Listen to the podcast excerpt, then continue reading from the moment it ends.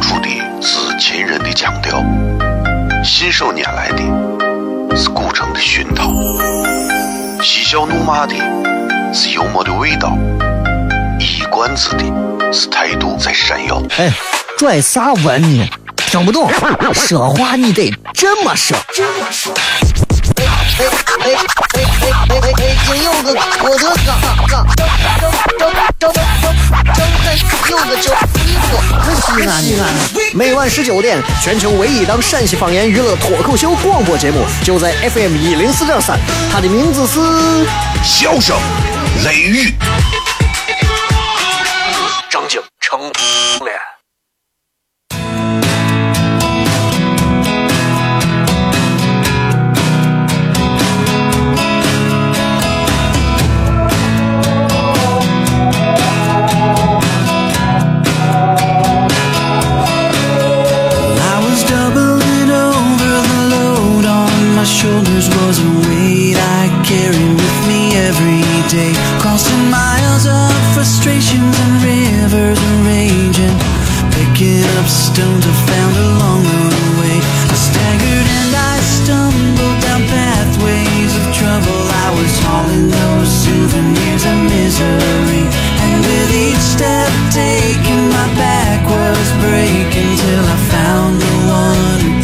哈喽，各位好，这里是 FM 一零四点三西安交通旅游广播，在每个周一到周五的晚上的十九点到二十点，小雷为各位带来这一个小时的节目《笑声雷雨》。各位好，我是小雷。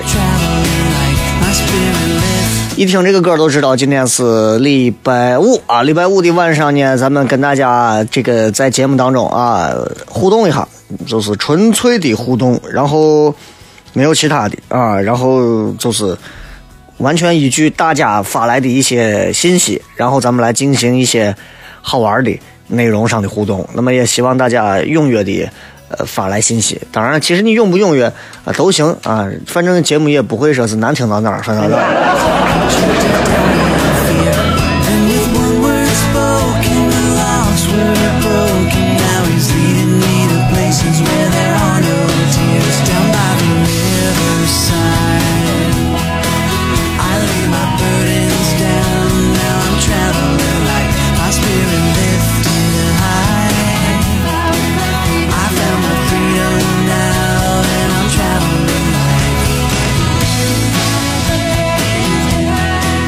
终于快到秋天和冬天了啊！这个你看，这这这这这这天气明显凉了。今天你看二十多度，虽然今天下午这会儿阳光还挺明媚的，对吧？但是看了一下温度，上不了三十度。这起码告诉我们一点啊，卖那个卖那个 iWatch 苹果表的销量肯定下滑。为啥？因为都该穿长袖了嘛，是吧？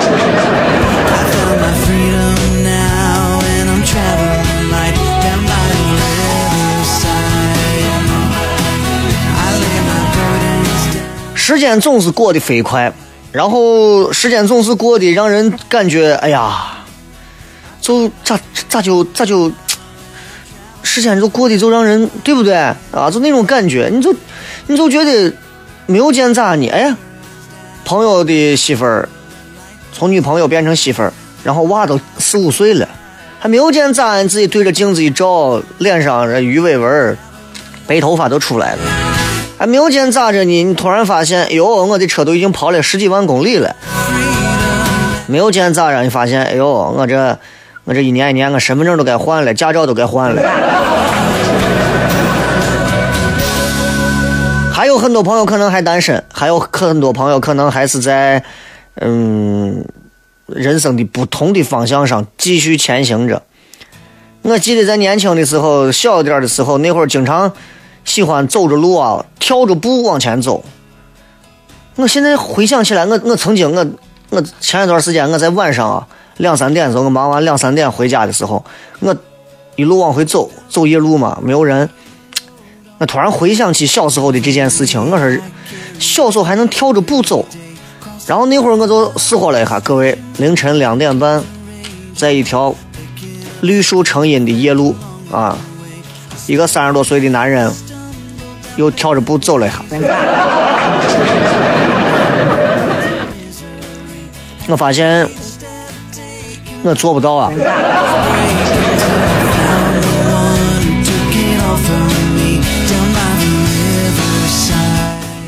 那会儿能跳是因为心里面装的东西少，人真的是轻，现在不行了，现在一跳自己都把自己拽下来了。所以我有时候我也想说，当你。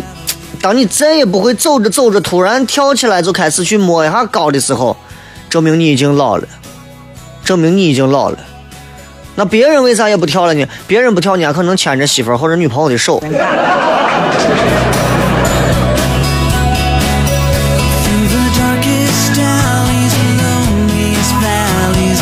所以这就是我们的人生，我们的人生经常经常在一些嗯根本不会给我们带来正儿八经作用的一些事情上花了很多的精力。比方我们总在那些毁掉我们身体健康的事情上花了大量的精力，一买买上一堆酒，一买买上一堆烟，一买买上一堆这乱七八糟的东西零食，啊，让自己的身体其实越来越垮掉了。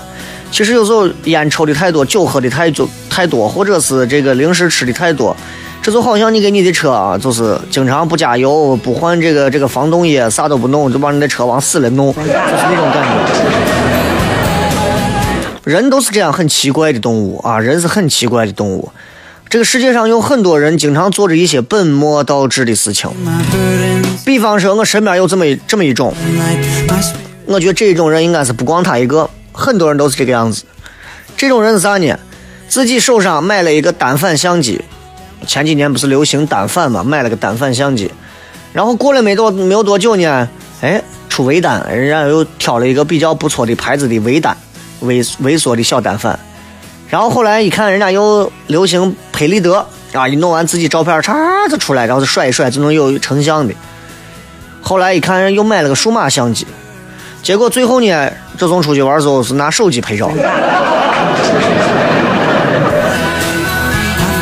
真的是这这生活当中有很多的事情是揭示了一些真理，就是人啊，永远是不靠谱的。我们拼尽一生，穷尽一生，我们很多时候奋斗出来的钱，或者是很多奋斗出来的一些价值，最后到底有多少能让我们自己所享受到？很少。啊，你早知道这，你不要买那些，你直接上手买一个手机，向上钻，对不对？这就好像我最近看这个电视台老播放的各种这个洗衣粉的广告啊，妈妈的十二月茉莉，我发现所有洗衣粉广告都掌握了让生活干净整洁的一个核心科技，管好你屋的怂娃。休息一下，回来开始互动。脱口而出的是秦人的腔调，信手拈来的是古城的熏陶。嬉笑怒骂的是幽默的味道，一冠子的是态度在闪耀。哎，拽啥文呢？听不懂，说话你得这么说。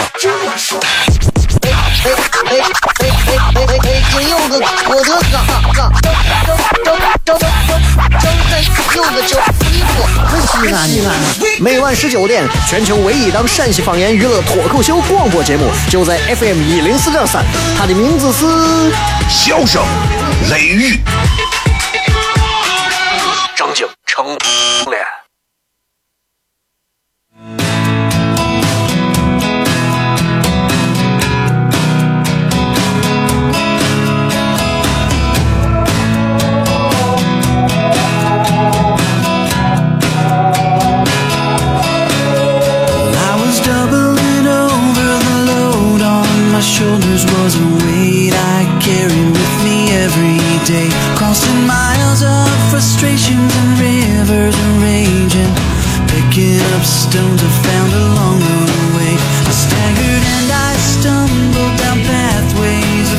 欢迎各位继续收听《笑声雷雨》，各位好，我是小雷啊。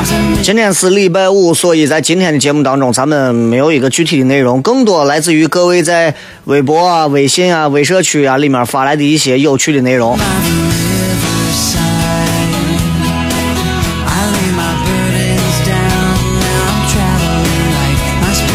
呃，总而言之，就是来看啊，来看一下大家都会发来一些啥样有趣的留言。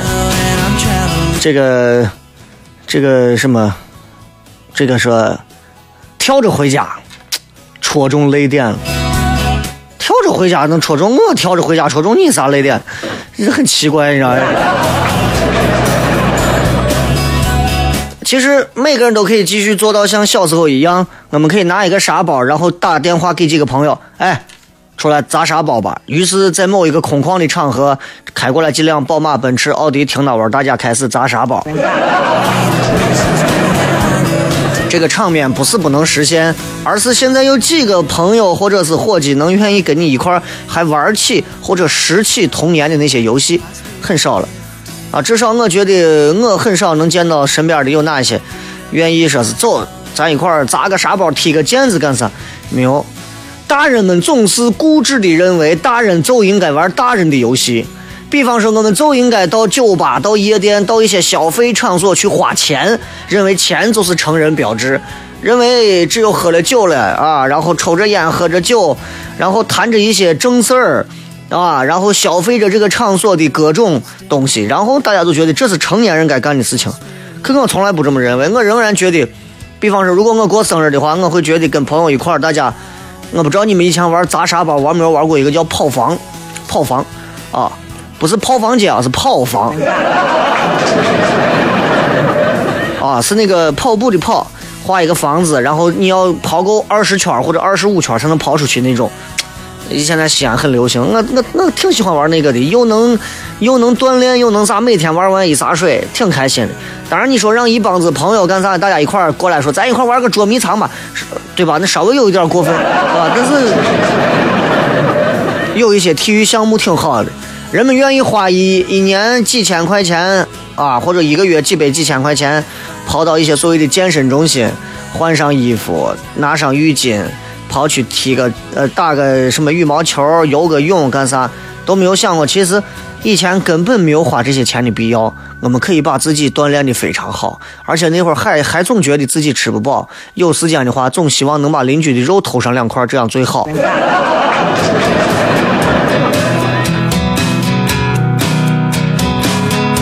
所以，我还是希望很多的朋友都能够，如果心中还仍然有一个孩子的感觉，还能有童年的感觉的话，真的是可以让自己尝试着走回去一下。我觉我这是我一直，这是我一直坚定不移的相信。我觉得，我 觉得这是这是一个人真正成熟的标志。一个人真正成熟的标志是从不抗拒变老，然后从没有放弃做一个孩子。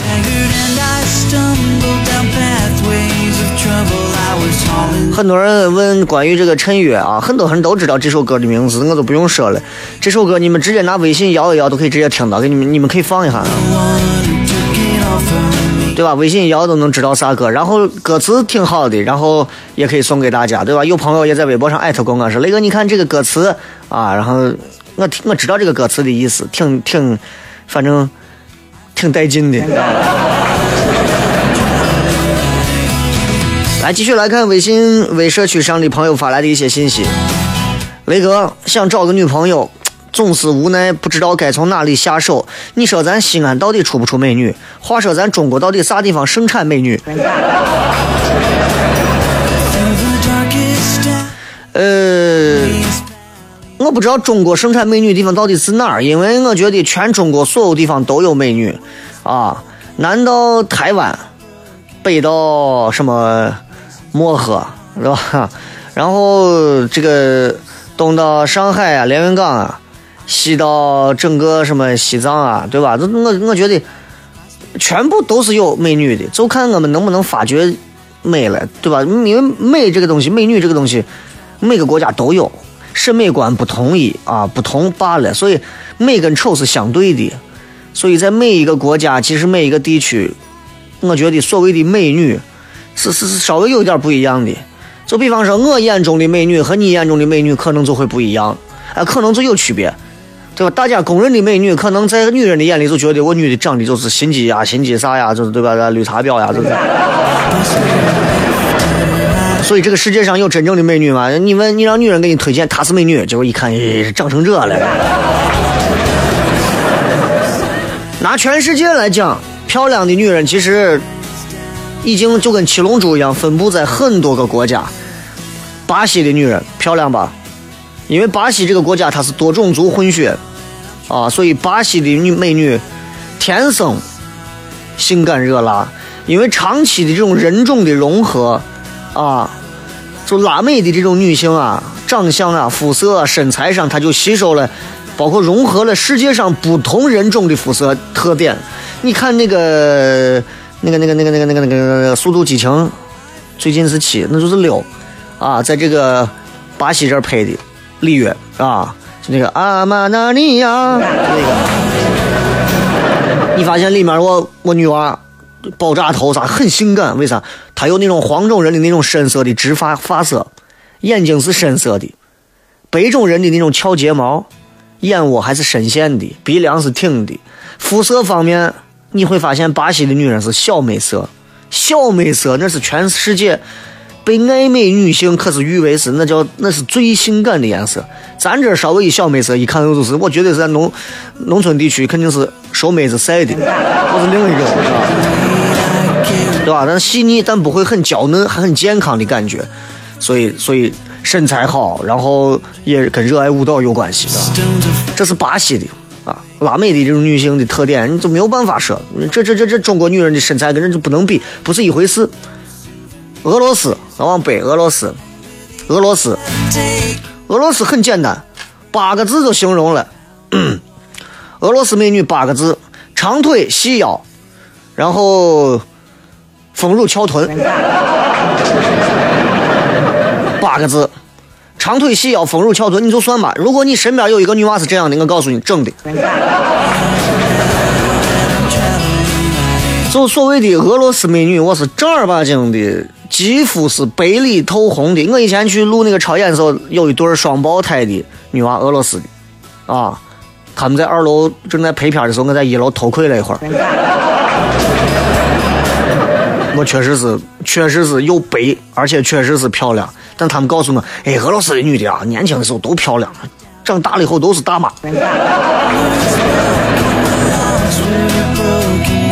反正这个咱不好说，但是不管怎么说，你会发现你到俄罗斯去，你会发现真的我女的真的很漂亮啊，这个真的很漂亮，配的我羊毛披肩啊，配的我夹克上装，底下搭一个背着背着短裙的那种，出来以后的感觉真的是截然不同，截然不同。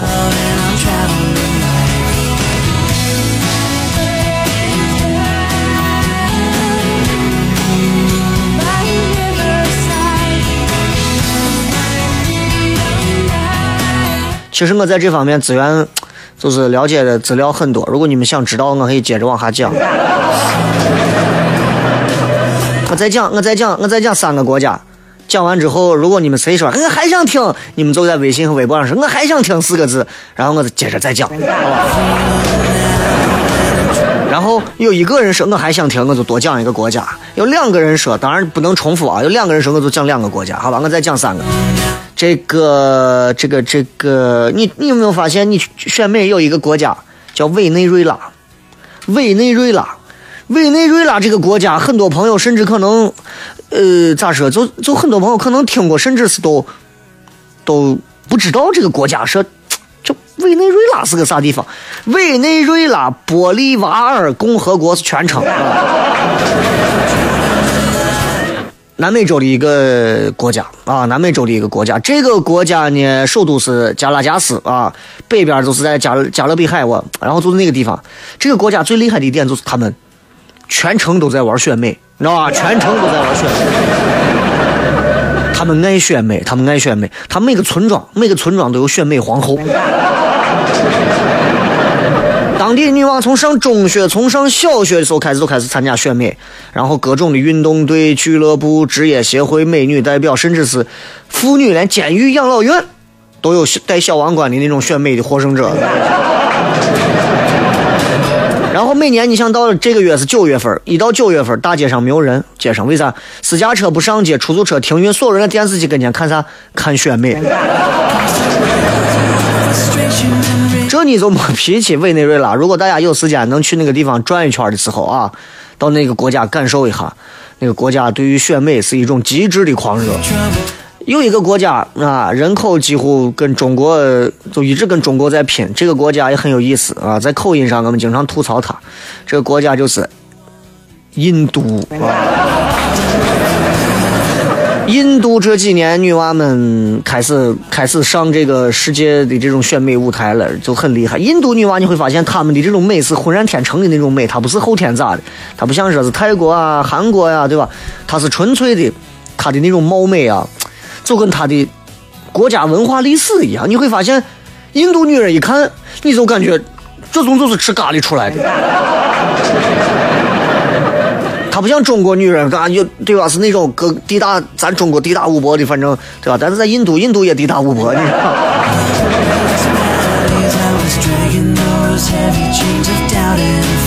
还有一个地方也是南美的啊，拉丁美洲的这种混血美女很有名气啊。这个巴西是一个，同样跟巴西一块能踢球，阿根廷的美女。如果大家到阿根廷去转一圈的话，阿根廷啊，哎呦。你就发现我女娃也都是我浅棕色的皮肤，然后那种你知道拉丁拉丁美洲的女人的那种身材啊，就就基本上就抛开咱们到很多非洲非洲国家一些地区啊，你去看到那些美女的身材，当然可能亚洲人欣赏不了所谓的那种黑皮肤的女人的身材，但是你知道拉丁美洲女人身材真的是那种翘臀翘臀，为啥他们从从最古老的时代遗传遗传过来，就是这些女人她们。过去是要看娃的，所以娃可以放在他们的背后啊，然后她翘臀嘛，就刚好可以放住。啊，所以所以所以所以真的很多美女住在他们，你像什么首都布宜诺斯艾利斯，很漂亮，你愿意去你就可以定居。咱休息一下，继续回来，我看看有没有人愿意接接着听个片。脱口而出的是秦人的腔调，信手拈来的是古城的熏陶。嬉笑怒骂的是幽默的味道，一冠子的是态度在闪耀。哎，拽啥文呢？整不动，说话你得这么说。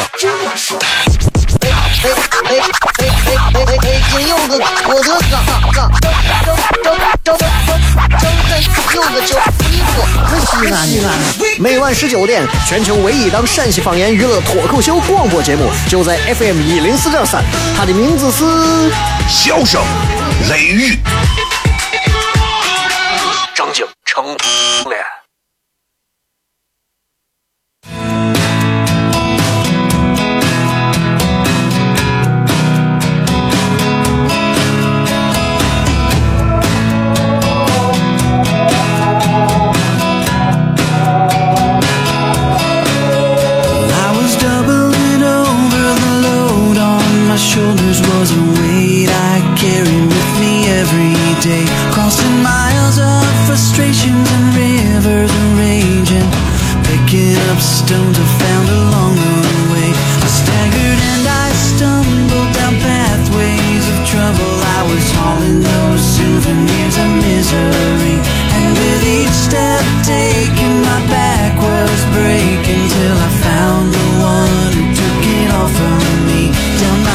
继续回来，这里是笑声雷雨，各位好，我是小雷。接下来我们来看一下啊，各位在微信、微博上发来的一些有趣的留言，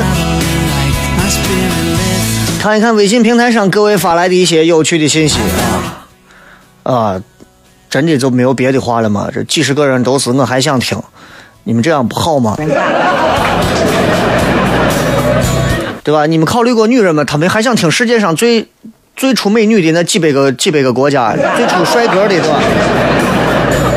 那就我我数一下，我数一下，我数一下，一二三，我先是再说上五个吧。还有这么几个国家，嗯，呃，有这么一个国家啊，这个国家反正咋说呢？不是不是每一个朋友可能就跟就跟委内瑞拉一样，也不是每个国家都知道啊。又是一个共和国，欧洲东北部的一个小国家，西邻的是波罗的海啊，叫拉脱维亚。拉脱维亚共和国，啊，拉脱维亚共和国这个这个旗很好认，红白红三道。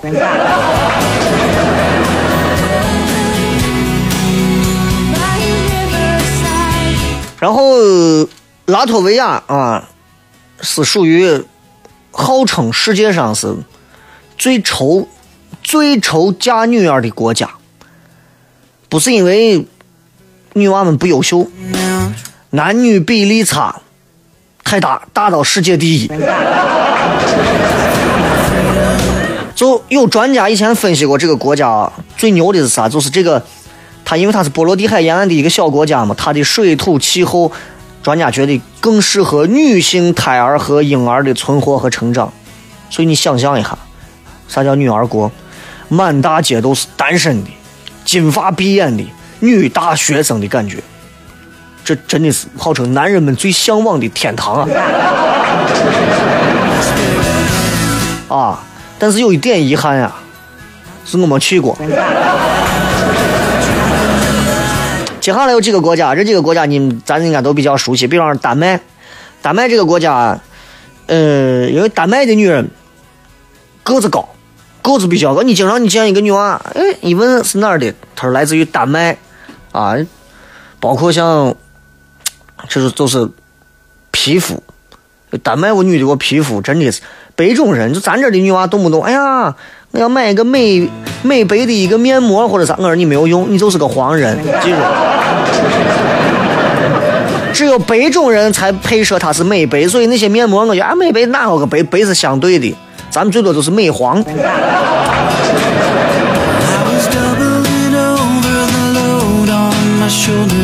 就丹麦的女人就是就是就是这样啊，很多童话的世界嘛，他们海的女儿的感觉，对吧？法国女人，法国女人爱笑，法国女人骨子里头散发出的那种美，这是这是这是咱比不了的。就你会见到很多的法国女人，她是跟你。她不管从走路到回眸，包括她回眸给你一笑，你就感觉搁国内女娃就说你看我骚样子，就是这种。但是在法国，瓜子脸的呀，双眸深沉的那种啊，然后因为法国话，法国话你知道对吧？我我也说不了啥，就都就就最简单的 s t e l V，就就那种感觉。你像包括意大利，意大利。很多人都去过啊，时装之都，对吧？那那女的就不用说了，意大利的女人是肯定是很善于用香水啊、项链儿、手镯、包、化妆品、各种服装，这就没有办法了。那这这这这女人们都会配这些，尤其在意大利，你说这不出美女，对吧？这见鬼了，那可能。后面还有很多国家，再说一个，嗯有一个国家，这个国家，嗯。相比于俄罗斯来讲，这个国家我觉得更有意思。乌克兰，乌克兰之前在网上有传过这么一个事儿，就是乌克兰，对吧？这个这个有一个中国小伙逆袭乌克兰白富美，有这么一个网网上传的一个。然后真的我女娃很漂亮，又白又漂亮，然后而且得是咱可能咱真的老陕有一种观点，就是一白遮千丑，你发现没？女娃一白，你就觉得像个女娃；女娃一黑，你就总觉得就嗯，你你先挑痱子粉里融一融。就乌克兰的女娃比俄罗斯的女娃更细腻。如果你觉得俄罗斯女娃很细腻，乌克兰的更细，这就好像是，就是就是这个这个就是都是面粉，但是面粉还分还分那种那叫啥？那叫那叫那叫啥粉跟啥粉啊？还不一样，啥面跟啥面。对吧？就相较而言，就俄罗斯的就没有乌克兰的更细，身材更纤细，皮肤更粉嫩。所以你看，现在中国有很多的这个平面公司、广告公司啊，一用模特乌克兰，而且乌克兰乌克兰的女孩啊，美女啊，都是那种，人家那边可能是不可能跟吃啥有关系，人家可能激素分泌水平可能整体优于亚洲人，所以十四岁，你发现十四岁。俄罗斯也好，乌克兰也好，我女娃真的成熟。俄罗斯我女娃，乌克兰我女娃，你上去拍个杂志，平面一出来，性感成怂了。结果一问多大？How old are you？啊，这不得十四。人都很喜欢，是吧？你不像日本，弄个十四岁的杂志上一拍，流氓，对吧？对吧？人雇佣童工在这当模特呢。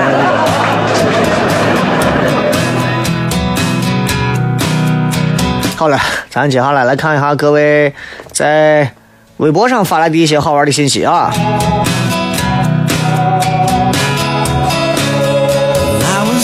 这个小熊的妈妈说，昨天去吃泡馍，结果卡忘带了，那就跟没说一样。这个说那个还是多讲一讲肤白貌美、丰乳翘臀的妹子比较适合我们大众的审美口味。嗯，所以有时候我你看我选车我都不选大众。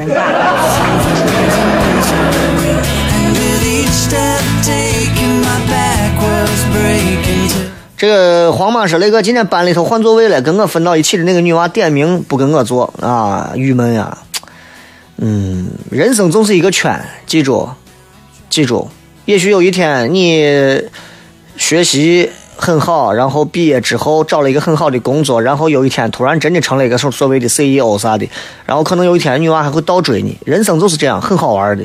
所以享受这一刻被他羞辱的快。我我觉得你们老师这个话是稍微有一点偏差的啊！中日关系紧张跟学生写一个日本的资源保护这有个毛线关系？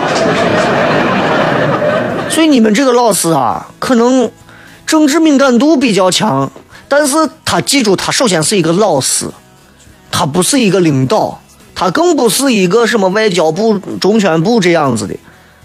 学生要写的东西应该是。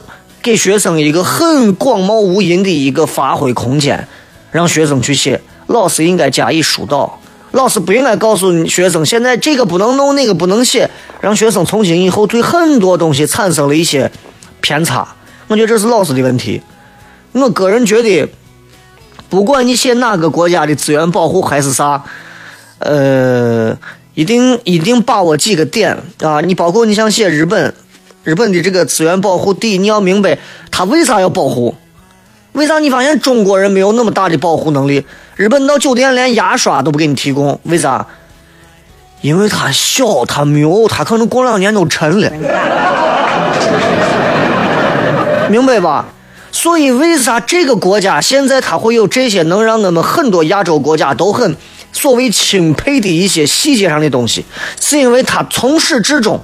他们他们他们他们这个这个这个这个这个这个海啸等等的东西，让他们这个大和民族永远感受到的是死亡，所以日本人敬畏死亡。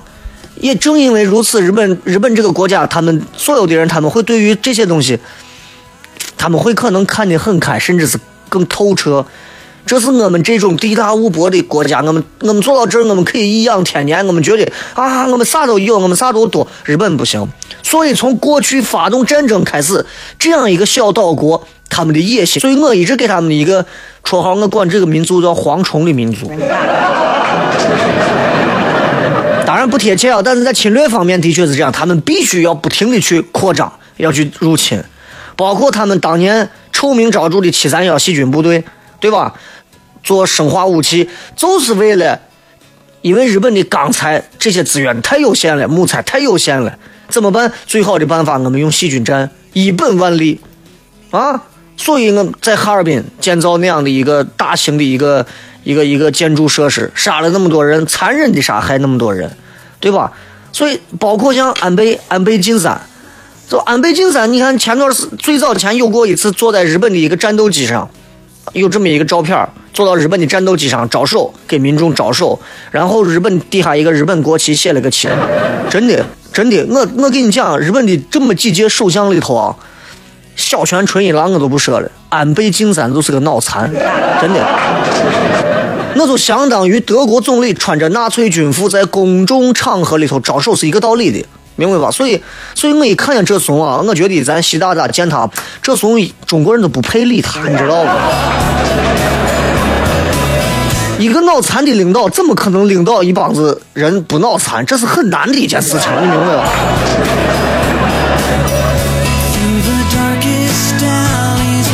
我给你已经想了这么多方面了。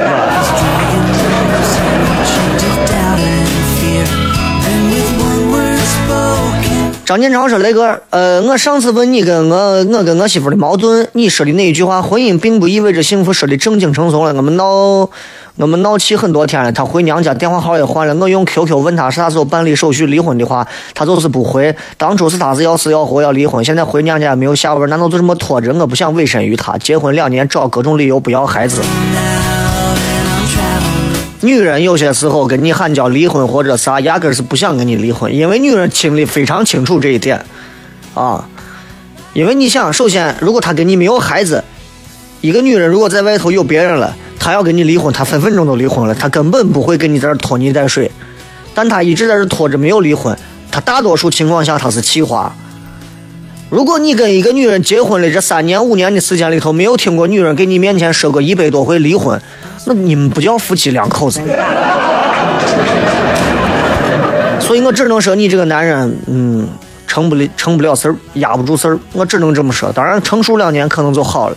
我也在慢慢摸索我媳妇这个生物，是吧？都是这样。都喊叫过，这都喊叫。你去问，你去问年轻的，这是谁没有？俺要跟你离婚。开始你可当真，你还跟我离婚，我跟你拼了，就这。到后来你麻木了，俺要跟你离婚，你抽着烟。好，行行，可以，可以。至于他不想要孩子的原因，你必须要问清楚。因为女人一旦要孩子，对你来讲的话，对不对？从过程到结果，你不用负啥责任。但是对女人来讲，可能要导致她一到两年，甚至两到三年，她都没有办法继续她的人生。她可能要为了孩子妥协很多东西，所以你要跟她交流。你不跟她交流，你跟她吵哄哄的，弄啥嘛？对吧？进了广告，回来接着骗。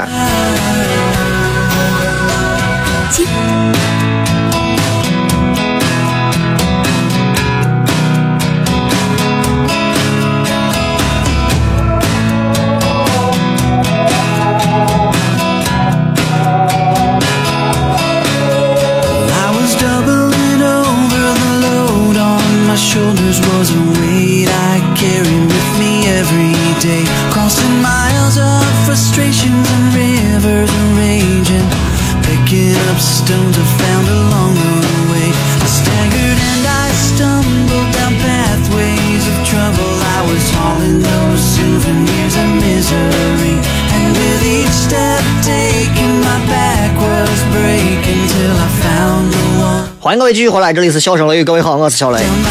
呃，最后时间继续来看一看各位发来的一些有意思的留言啊。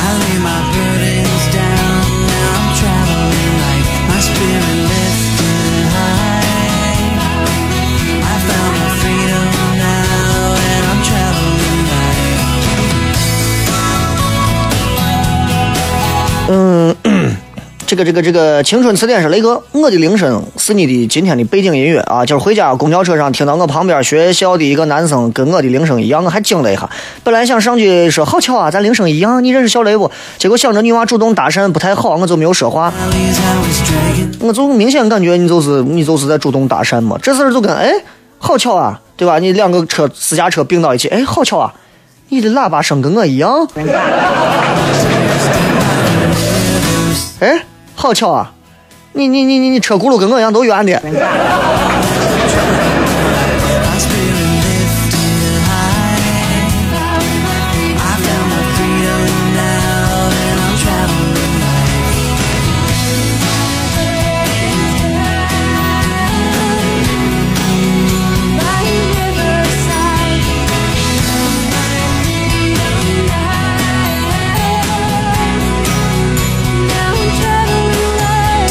继续来看各位发来的这个微博上的一些话啊。有人问我说，有人问我说，这个这个这个叫，你刚说那个跑房的玩法得是画个方形的螺旋式跑道，只要用沙包打不中身体的任意部位，就可以先从外面的入口处跑到最中间，再从中间跑出来算胜利。那么这个不叫跑房，叫卖命。这个游戏名字带劲儿吧？咱说的不是一个啊货。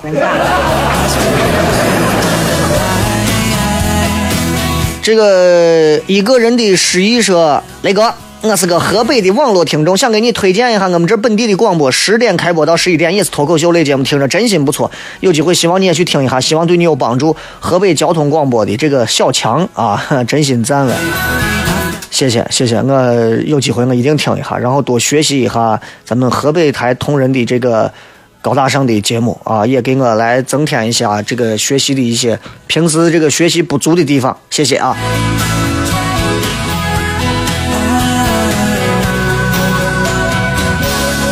无敌斗马说：“哦天哪，胡同了解很。你们不要这个样子，你们再这个样子，我真的改天有一次，我抽空我问他有机会，我把他真的薅到节目上，我把你们都弄疯，真的这。”这如果在节目上说话一直是陕普，我真的我就疯了。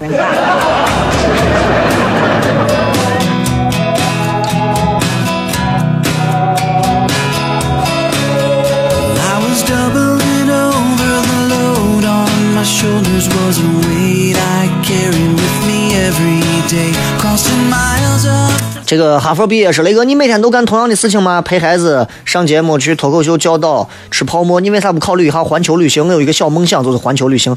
雷哥推荐几个海边的城市，谢谢。呃，这个连云港、上海、三亚。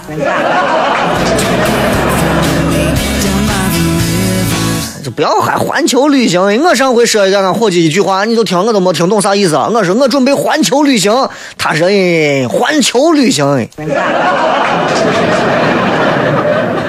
我说对啊。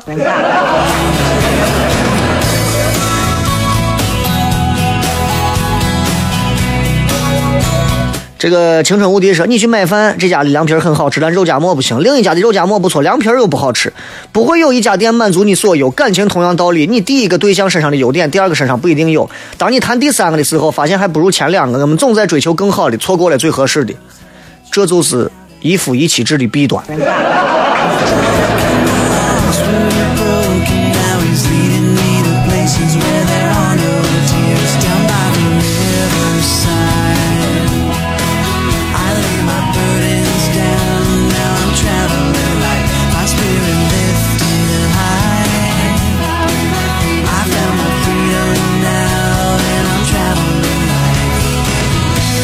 这个小秦勇，雷哥，你的老搭档白富美啊，说富兴啊，在节目当中说他从小在厂里长大。我想问一下你，他是在采油厂，还是在采煤厂，还是在炮弹厂，还是导弹厂，还是在跑马场长大的？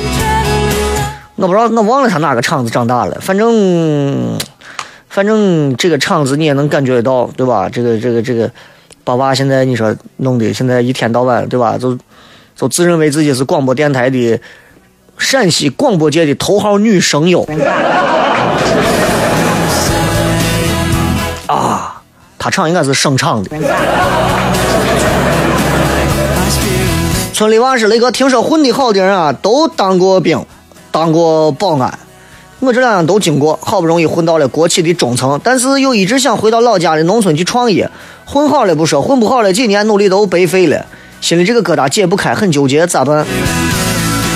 国企中层应该相对比较稳定了，回老家创业，你可能没看到的可能就是你觉得会更有机会一些，啊，到底是平平稳稳的去挣着这每个月的固定的钱，还是说可能现在暂时没有，但是保不齐某一天你可能直接麻雀变凤凰，这看你自己了，啊，人这一辈子，你国企中层总有一天你也得离开，对吧？老家创业，你总有可能有一天你可能啥也获不得。自己把握好这个风险之后，自己做一个评估，然后你就你就这么感觉吧。反正你干哪个事情最后失败了，你考虑你不会自杀，你就选哪个。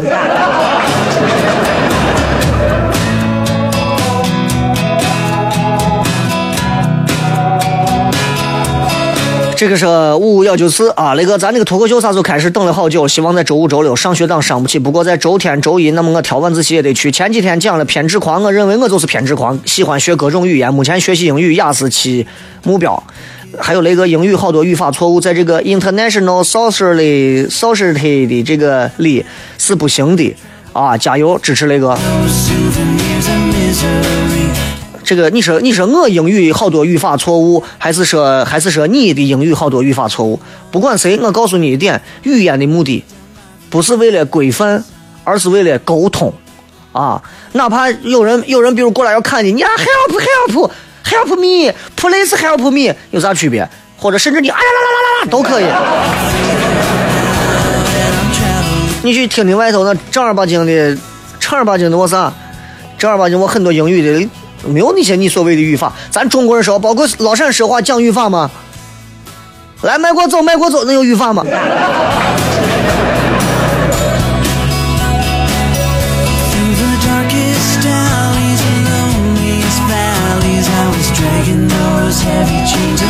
这个雷哥，我真心喜欢你的职业，每天固定时间跟大家聊一会儿，不为挣钱，就为高兴舒服。不知道做一个电台主持人得需要啥样的条件？呃，不为挣钱吗？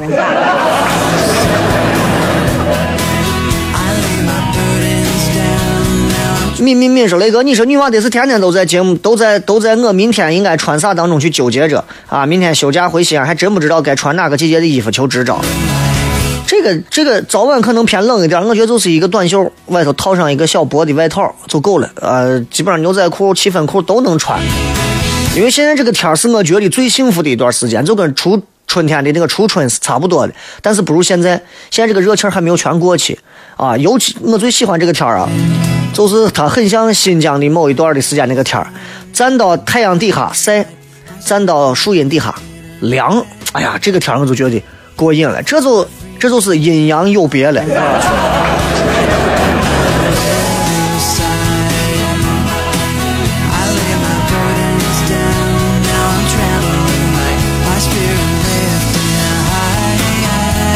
小可了，雷哥，我对自己突然没有自信了，你说我咋办？都是错觉，是吧？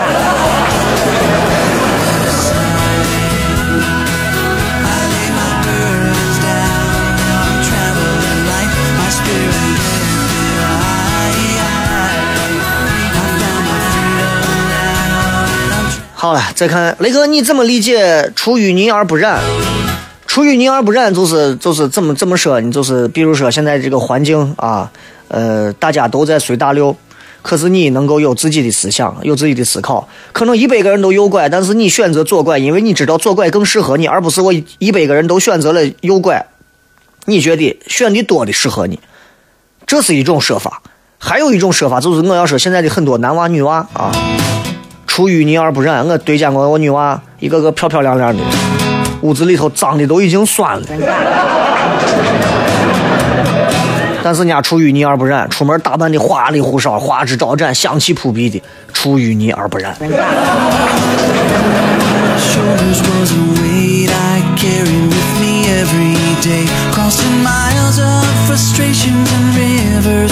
再次感谢各位收听今天的节目，咱明天后天休息，周一不见不散，拜拜。